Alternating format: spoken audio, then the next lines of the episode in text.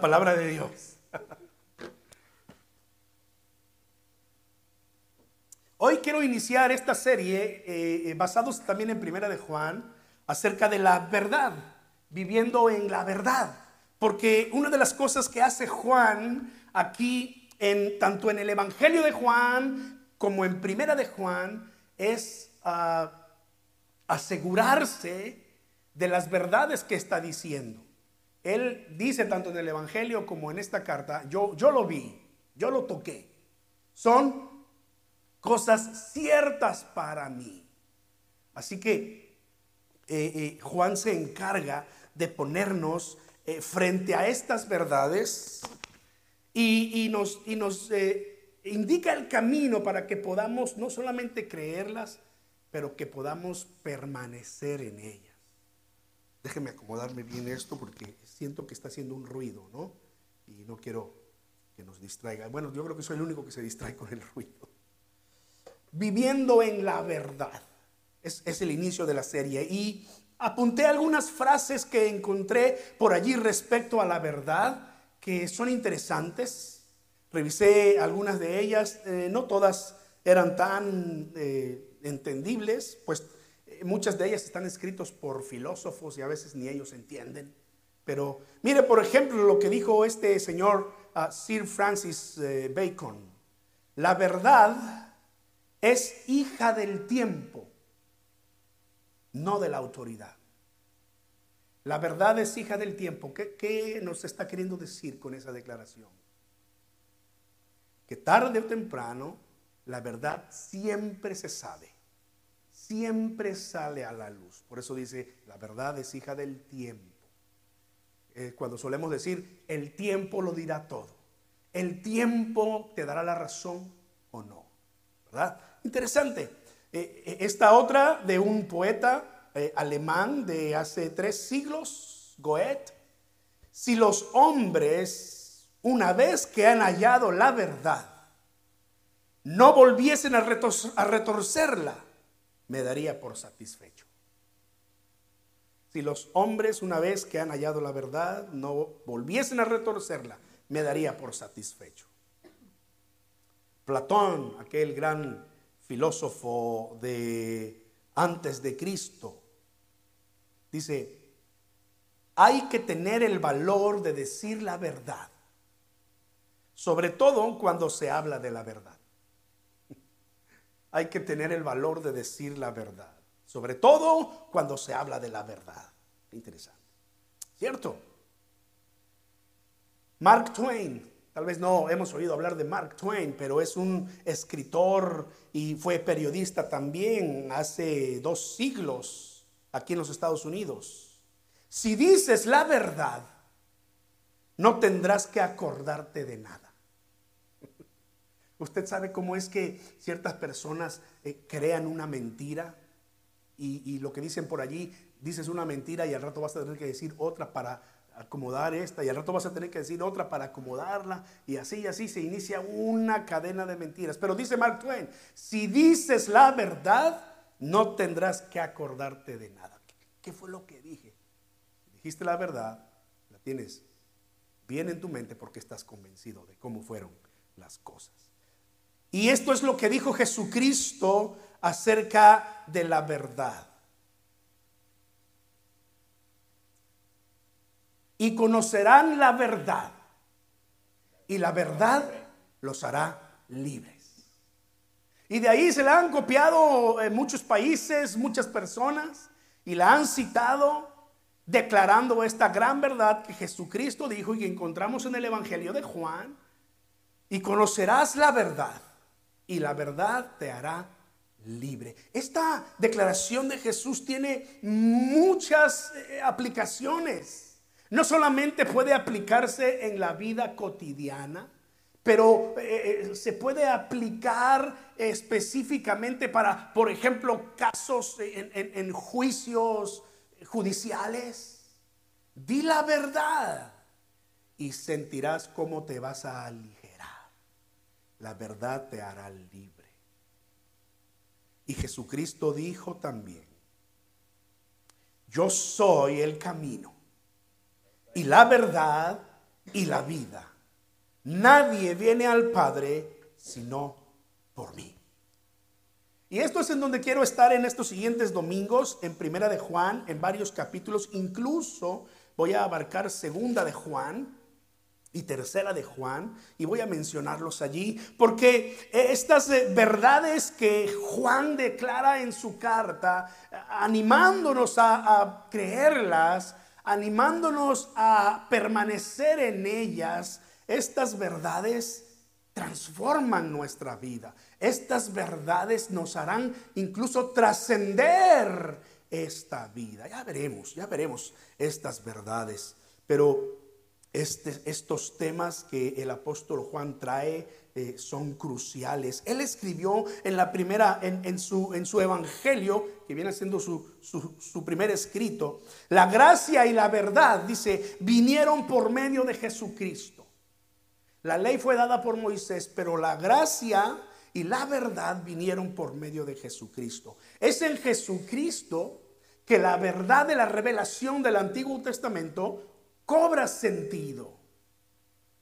Es en Jesucristo que eh, los diez mandamientos, por ejemplo, se reinterpretan y se entienden como se deben entender. Cuando Jesús los resume en dos, en aquella charla con aquel religioso diciendo, amarás al Señor tu Dios con todo tu corazón, tu alma, tu mente y tus fuerzas, estaba resumiendo los primeros cuatro mandamientos. No tendrás dioses ajenos, no te harás imagen, no te postrarás a ellas eh, eh, eh, y guardarás el día de reposo para santificarlo. Entonces, todo eso se cumple cuando tú amas a Dios con todo tu corazón. Porque cuando tú amas, entonces tú no vas a lastimar esa relación que tienes. Cuando tú amas, tú vas a cuidar esa relación. Cuando tú amas, cualquier sacrificio es como nada. ¿No? Porque amas. Como aquel enamorado que le está escribiendo a su, a su novia y le dice, yo te amo, te quiero mucho, de aquí a la luna y de regreso y al infinito y más allá. Pero hoy no te puedo ir a ver porque está lloviendo. bueno, hay que cuestionar ese amor. Pero cuando tú amas no hay distancia. ¿Sabe que cuando mi esposa y yo eh, eh, teníamos un año de ser novios, eh, yo terminé la escuela, eh, la escuela ella todavía eh, se quedó y yo vivía como a casi tres horas de distancia este, de, donde estaba la escuela. Y, para mí ir a verla allá era un, era un sacrificio, pero estás en ese primer amor y, ningún sacrificio es, es suficiente obstáculo para ti. Lo vences y llegas hasta allá. ¿No? Porque amas con todo el corazón. Y Juan dice, la gracia y la verdad vinieron por medio de Jesucristo. Él nos mostró el amor verdadero. Él nos mostró el camino. Por lo tanto, cuando Jesús dijo, yo soy el camino, la verdad y la vida, nadie viene al Padre sino por mí, lo que nos está diciendo es, mírame a mí, sigue mis pasos. Porque es el camino verdadero. Las religiones no. La gente suele decir todas las religiones llevan a Dios. No, error. Las religiones tienen reglas que pretenden ser reglas de Dios y te amarran a una costumbre. Eso es lo que hacen las religiones, incluida la nuestra. Si nosotros consideramos esto como una religión, estamos fritos. Porque bien la escritura dice que no es por obras para que nadie se gloríe no es por cumplir los requisitos. Jesús dice, yo soy el camino, la verdad y la vida. Sígueme. ¿No fue ese su llamado? ¿No es como le decía a sus discípulos, a sus doce discípulos? ¿Verdad? Los veía y les decía, ven, sígueme. una de sus demandas fue esa. Niégate a ti mismo, toma tu cruz y sígueme. Sígueme. Y entonces Juan, cuando está escribiéndole a la iglesia, recuerda, Juan le está escribiendo a una iglesia que tenía ya 60 años.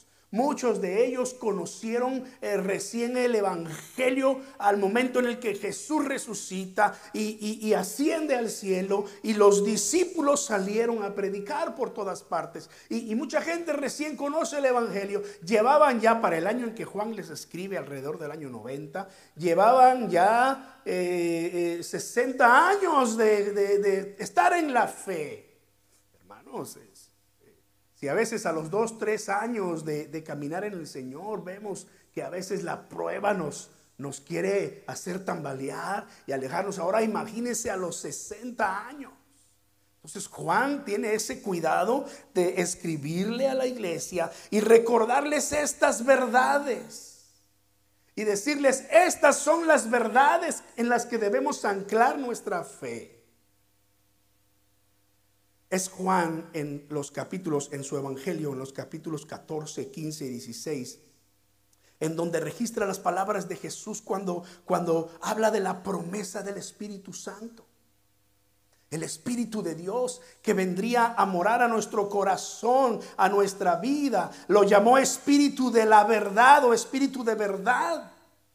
Y incluso dijo, el Espíritu de verdad, Él te va a guiar a toda la verdad. No tengas temor sobre entender mis palabras en este momento, porque cuando venga el Espíritu Santo, Él te va a guiar a toda verdad. Te va a recordar lo que yo te he dicho, le está diciendo Jesús a sus discípulos, y los va a guiar a toda verdad. Entonces Juan está recordando todas estas cosas y las está poniendo en la primera carta. Cierra su evangelio diciendo estas palabras en Juan 20:31 y Juan 21:24, diciendo así, estas se han escrito para que crean que Jesús es el Cristo, el Hijo de Dios, y para que creyendo tengan vida en su nombre. ¿Eh? Él escribe su evangelio para que todos los que leyeran ese evangelio crean que Jesús es el enviado de Dios, el Hijo de Dios, y para que creyendo tengan vida. Y al final dice, este discípulo, que da testimonio de estas cosas y las escribió, está hablando de sí mismo. Este discípulo que da testimonio de estas cosas y las escribió, es, perdón, dice, este es el discípulo que da testimonio de estas cosas y las escribió. Y sabemos, frase, frase favorita de Juan tanto en el Evangelio como en las cartas. Y sabemos, porque era algo que le había constatado a Juan. No está hablando porque lo escuchó de alguien, no está hablando porque, eh, no, porque él lo vio, él vivió con Jesús, él abrazó a Jesús, él tocó a Jesús.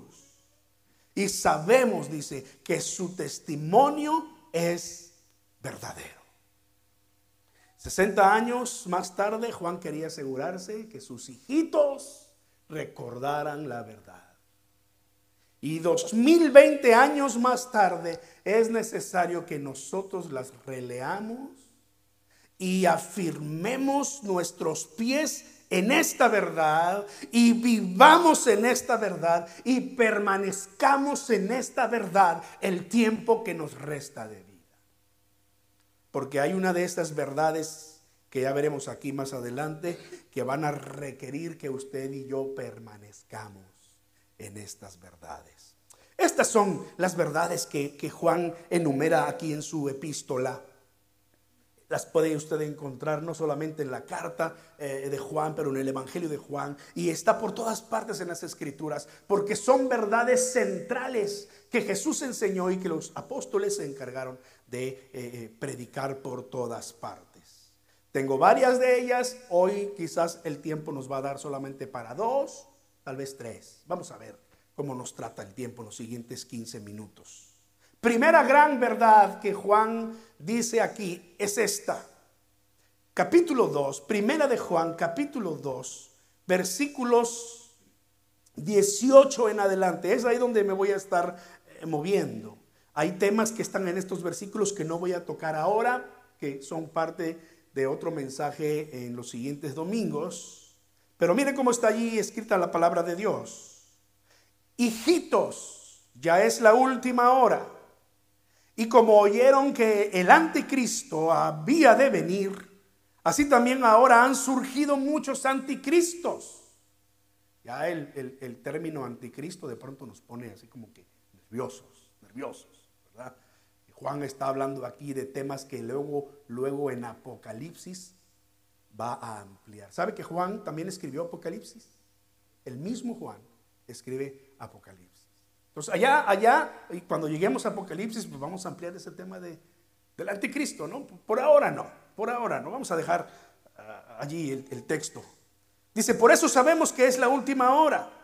Salieron de entre nosotros, pero no eran de nosotros, porque si hubieran sido de nosotros, habían permanecido con nosotros, pero salieron para que eh, fuera evidente que no todos eran de nosotros.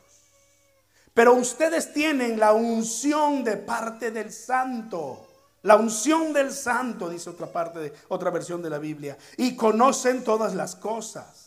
No les escribo porque desconozcan la verdad, sino porque la conocen y porque ninguna mentira procede de la verdad. ¿Quién es mentiroso sino el que niega que Jesús es el Cristo? Este es el anticristo, el que niega al Padre y al Hijo. Todo aquel que niega al Hijo tampoco tiene al Padre. El que confiesa al Hijo también tiene al Padre. Hasta allí leo nada más por ahora. Wow, todos estos temas que hablaremos después con calma son, son importantes, son reveladores. Pero la primera gran verdad que pone Juan aquí en la mesa para que usted y yo la recordemos, la creamos y permanezcamos en ella es esta. Jesús es el Cristo. Jesús es el Mesías. Jesús es el Hijo de Dios. Jesús es el Salvador. Cuando Juan dice aquí, ¿quién es el mentiroso sino el que niega que Jesús es el Cristo? Cuando dice Cristo, se está refiriendo al Mesías enviado por Dios. ¿Para qué? Para salvar a su pueblo, para salvar a la humanidad, para que a través de su muerte toda la raza humana que había fallado a Dios fuesen perdonados. Porque el pecado requería castigo. Es lo que dice la Biblia. La paga del pecado es muerte. El pecado de Adán y Eva y el pecado de toda la humanidad requiere castigo. Pero para eso vino Jesucristo él es el Cristo, Él es el Salvador, para que crean en Él. Juan declara esta verdad y la pone delante de nosotros. Eh, la semana pasada mencionábamos este texto de Romanos 10, versículos 9 y 10, que es, es, parte de esta misma verdad. Dice que si confiesas con tu boca que Jesús es el Señor y si crees en tu corazón que Dios lo levantó de entre los muertos, serás salvo. Serás salvo, porque con el corazón se cree para justicia, pero con la boca se confiesa para salvación. Esta es la esencia del Evangelio creer en Jesús como nuestro Salvador. ¿Crees que Jesús es el Señor? ¿Crees en tu corazón que murió y el Señor lo levantó de entre los muertos? Mira que esta verdad no se puede comprobar fácilmente con la ciencia. Ese es el pleito de muchos ah, ateos, agnósticos, porque no pueden comprobar la resurrección de Jesús con la ciencia. Y como no pueden comprobar la resurrección de Jesús con la ciencia, entonces ellos no pueden permanecer en esa verdad. Es una verdad que requiere fe. Qué problema de siglos en la historia de la humanidad tratar de reconciliar la fe con la ciencia, la fe con la hay muchas áreas de la ciencia donde la fe no tiene ningún problema porque incluso las escrituras eh, respaldan la ciencia. Cuando todo el mundo creía que la tierra era plana, la Biblia ya había revelado que la tierra era redonda. Cuando todo el mundo creía que la tierra era el centro del universo, la Biblia ya había revelado que la tierra no era el centro del universo. En 1500 Galileo Galilei lo dijo y lo quemaron por eso. ¿Y quién lo quemó? No fue el gobierno, precisamente, sino la iglesia que lo condenó por hereje. Pero siglos atrás la escritura ya había dado razón de esto. Y usted puede eh, eh, investigar y leer y darse cuenta cómo la historia bíblica ha revelado todas estas verdades que después el mundo las va descubriendo. Pero cuando llegamos al punto de creer que Jesucristo resucitó de entre los muertos, nos topamos con pared, porque allí entonces el siguiente paso es fe. Se trata de creer. La mejor prueba de esto la dieron los mismos apóstoles. Y esta es una de las de los argumentos que algunos han presentado respecto a la gente que, no cree en Jesús. Y, y, este argumento dice, ¿tú crees que de estos 12 hombres, 11 de ellos, vamos a poner 12 contando al mismo apóstol Pablo, eh, eh, estos 12 hombres estuvieran dispuestos a morir por una mentira? No, nadie en su sano juicio está dispuesto a morir por una mentira. Pero estos doce hombres estuvieron dispuestos a, enfrentar la furia del emperador. Estuvieron dispuestos a morir y de hecho algunos de ellos eh, fueron crucificados, incluso dice la, la historia boca abajo, por causa de su fe. Encerraban a los cristianos en los circos romanos y les decían, retráctate de lo que has dicho. Jesucristo es el Señor, retráctate de eso. Di César es Señor. ¿Quién era César? El emperador romano, que declaraba ser Dios y, y reclamaba la adoración para sí. Pero estos cristianos del primer siglo, lejos de negar su fe, estuvieron dispuestos a morir por ella. No puedo negar que Dios es el Señor, que Jesucristo es el Señor. Caray, esa prueba es convincente. Esa ah, prueba se le conoce como prueba testimonial, que 12 hombres eh, no solamente lo declararon abiertamente, pero que estuvieran dispuestos a entregar su vida, a morir, porque estaban convencidos que Jesucristo había resucitado. Jesucristo es el Señor. Jesucristo es el Salvador. Juan eh, eh, toma esta verdad y, la vuelve a repetir a la iglesia. ¿Quién es mentiroso sino el que niega que Jesús es el Cristo? Este es el anticristo, el que niega al Padre y al Hijo. Mira, para ponernos un poquito en el contexto histórico, en este año 90 en el que Juan está escribiendo, la iglesia empezaba a recibir la influencia de la filosofía. Entonces la filosofía eh, trataba de acomodar las cosas espirituales de la revelación de Dios y, y, las trataba de enseñar en la iglesia. Entonces ellos aceptaban la existencia de Dios, pero tenían problemas en declarar que Jesucristo había sido un ser humano real. Tenían problemas en entender porque su enseñanza decía, no, la carne es mala. El espíritu es bueno, pero la carne es mala. No es posible que Dios se haya encarnado en Jesús. No, porque un espíritu tan puro, tan bueno, tan santo, no podía habitar en un cuerpo malo. Lo decía la filosofía.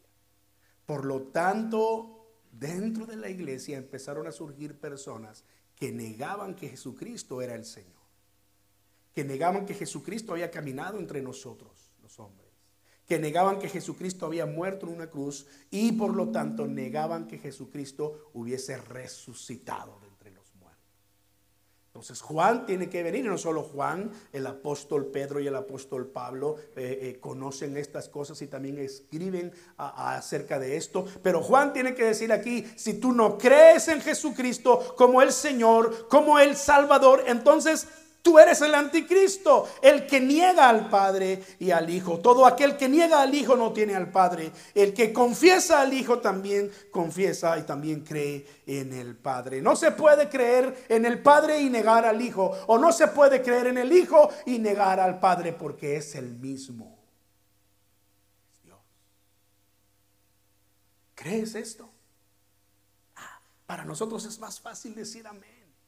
Estamos en el año 2021 y aunque la ciencia está demasiado avanzada, no lo suficiente como para darse cuenta que el problema que existía en el siglo primero sigue existiendo en este tiempo. Confronta lo que crees respecto a tu fe.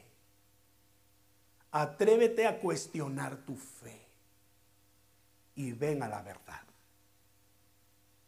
Conócela a través de Jesucristo en el capítulo 5 de Primera de Juan, versículos 1, versículo 4 y 5, vuelve a tocar el tema y dice, todo aquel que cree que Jesús es el Cristo, es nacido de Dios y todo aquel que ama al que engendró, ama también al que es nacido de él. Es decir, no podían decir que amaban a Dios, pero no amar a Jesucristo. Dice Juan, esto no suena lógico. Versículos 4 y 5, porque todo lo que ha nacido de Dios vence al mundo.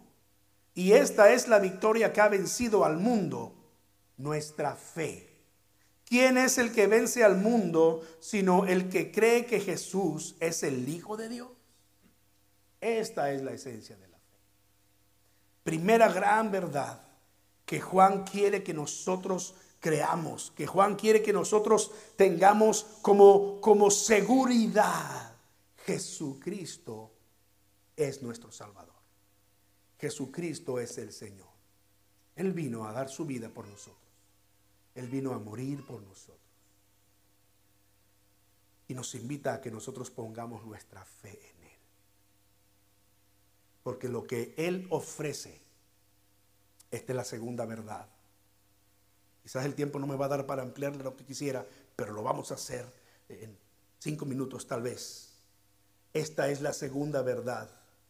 Va de la mano con la primera verdad, porque la escritura dice que todo aquel que cree en Él tiene vida eterna.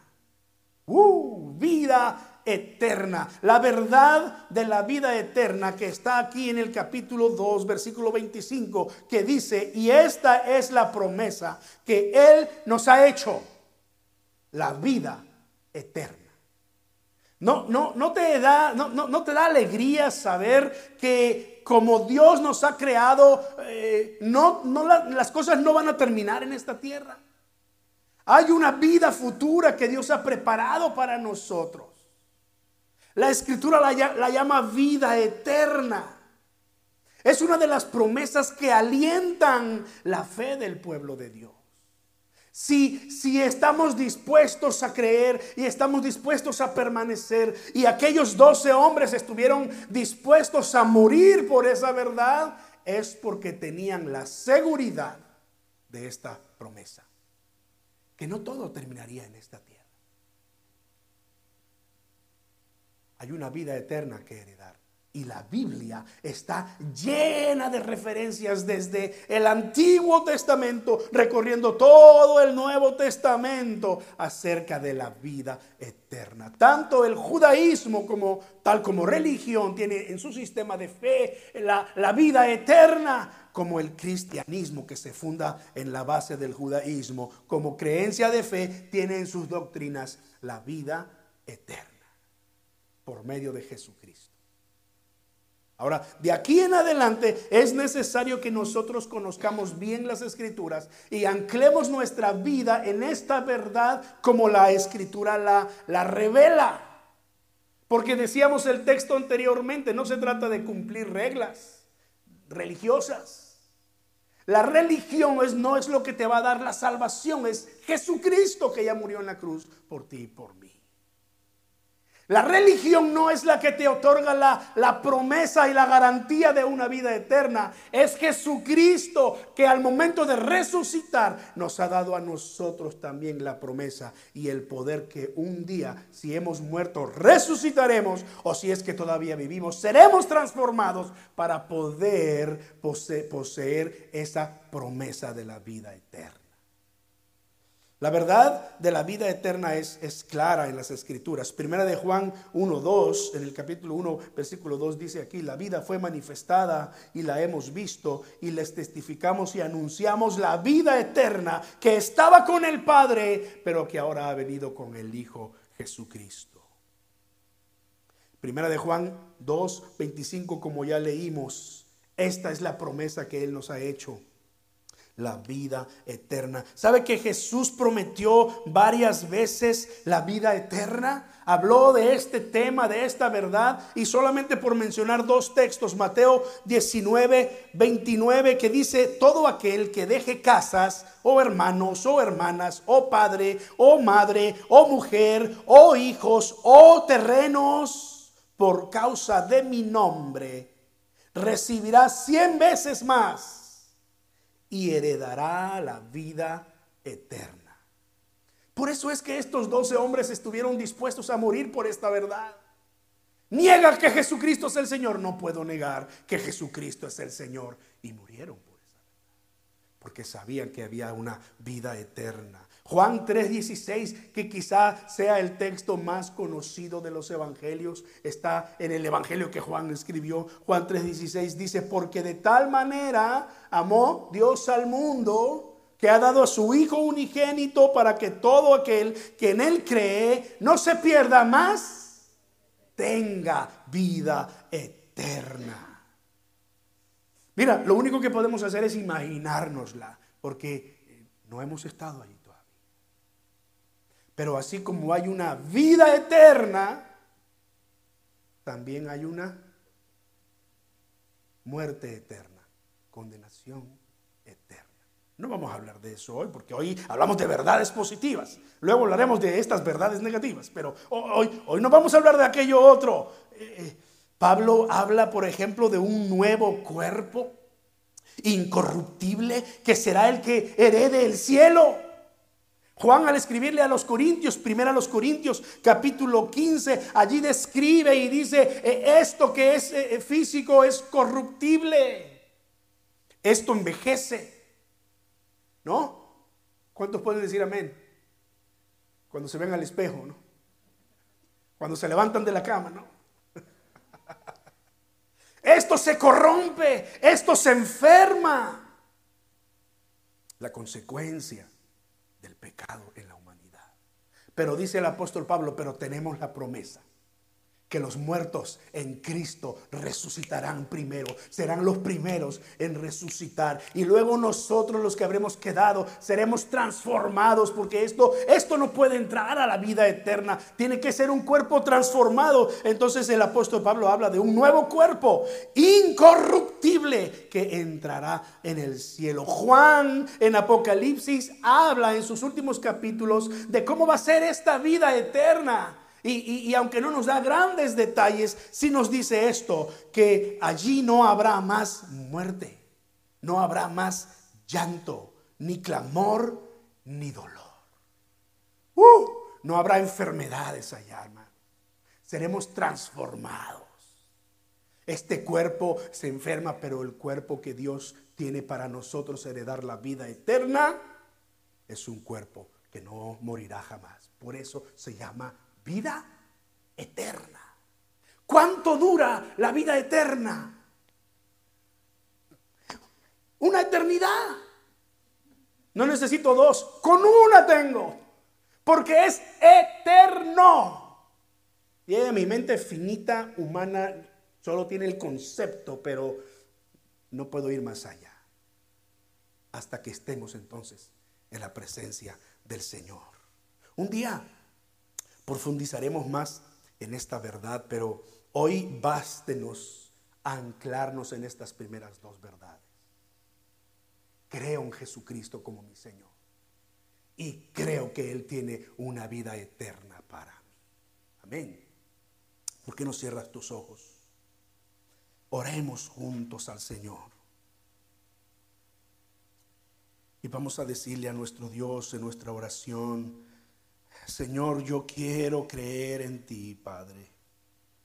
Si acaso he tenido dudas, Señor, yo quiero creer en ti, Señor.